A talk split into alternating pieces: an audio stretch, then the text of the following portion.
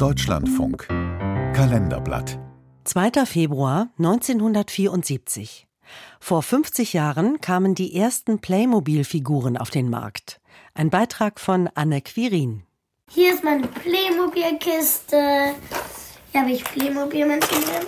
So eine Playmobil-Kiste wie bei der siebenjährigen Lilith findet sich in vielen Kinderzimmern, nicht nur in Deutschland. Das Plastikspielzeug ist so alt wie der VW Golf. Generationen von Kindern haben damit gespielt. Angefangen hatte aber alles mit einer Krise. Die weltweite Verknappung des Öls, Weltinflation und Welterdölkrise. Auch kunststoffverarbeitende Unternehmen leiden Anfang der 70er Jahre unter dem Ölpreisschock. Die Firma Geobra Brandstätter im fränkischen Zirndorf stellt bis dahin Hula-Hoop-Reifen, Spielzeugtraktoren oder Boote aus Plastik her. Große Produkte, für die viel teures Erdöl benötigt wird. Dem Familienunternehmen droht die Pleite. Meine Aufgabe war eben, die Firma am Leben zu halten. Der 2015 verstorbene Horst Brandstätter hat das Unternehmen bis kurz vor seinem Tod geführt. Er handelt damals nach der Devise Not macht erfinderisch und beauftragt seinen Chefentwickler Hans Beck, ein kleinteiliges Spielzeug zu entwerfen, das sich kostengünstig produzieren lässt und gleichzeitig einen hohen Spielwert besitzt. Und er hat jetzt diese Vorstellungen über ein System, über Figuren und Zubehör. Das hat er nicht so umgesetzt, wie es so üblich war, sondern er hat gesucht nach einem System, was er optimal für die Kinder gehalten hat. Er hat überlegt, dass man kleine Welten darstellt, also kleine Figuren beweglich und dadurch ausgestattet, dass sie verschiedene Accessoires hatten, die sie dann als eigene Persönlichkeiten ausgestattet haben. Karin Falkenberg leitet das Spielzeugmuseum in Nürnberg. Und man konnte aber auch locker mal switchen. Also der Bauarbeiter wurde schnell mal zum Ritter, wenn man ihm ein Schild in die Hand gegeben hat. Ritter, Bauarbeiter und Indianer. Das sind die ersten Figuren, die Horst Brandstätter am 2. Februar 1974 auf der Spielwarenmesse in Nürnberg präsentiert. In der Hoffnung, damit das angeschlagene Unternehmen zu retten. Aber die Reaktion war enttäuschend.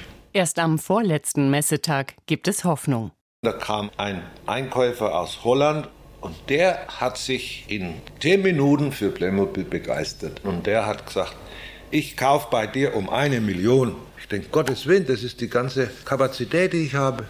Weitere Großhändler steigen ein und das Unternehmen steckt all seine Kräfte in die Weiterentwicklung von Playmobil.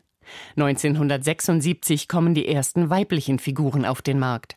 Es entstehen Ritterburgen und Piratenschiffe, Bauernhöfe und Krankenhäuser. Alles mit detailverliebtem Zubehör. Die Entwickler lassen sich von Wünschen ihrer jungen Kundschaft leiten und reagieren jeweils auf den aktuellen Zeitgeist. Den Bierkasten zum Beispiel, der anfangs noch als Accessoire zum Bauarbeiter gehört, gibt es längst nicht mehr. Playmobil hat erstmal immer die Alltagswelt dargestellt und in den 70er Jahren war es durchaus noch üblich, dass auf den Baustellen Bier getrunken wurde. Heute ist das nicht mehr der Fall und Playmobil hat dann auch immer wieder nachgebessert, sobald sich gesellschaftlich etwas verändert hat, so dass auch eine gewisse unpolitische Darstellung dessen, was Kinderwelten so erfüllt, möglich war. Now, with Playmobil Little People, the fun never ends. Playmobil Color. Playmobil ist eine kleine Spielwelt, mit der sich die große Welt überschaubar darstellen lässt. Dieser Reiz verfängt auch außerhalb des Kinderzimmers. Im Fernsehen, auf YouTube und in Museen werden mit Playmobil historische Ereignisse, fremde Kulturen oder literarische Klassiker aufgeführt und nachgespielt.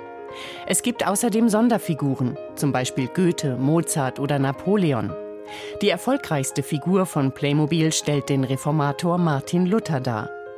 Seit 1994 gelten die faustgroßen Figuren mit ihrem freundlichen Lächeln außerdem als urheberrechtlich geschützte Werke der angewandten Kunst. Zuletzt allerdings geriet das Unternehmen in die Krise.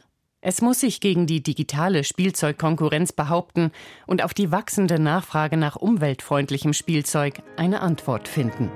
Dann wünsche ich mir noch Playmobil-Männchen, die ein Surfboard-Trikot anhaben und Fußballspieler Köln, München, Gladbach.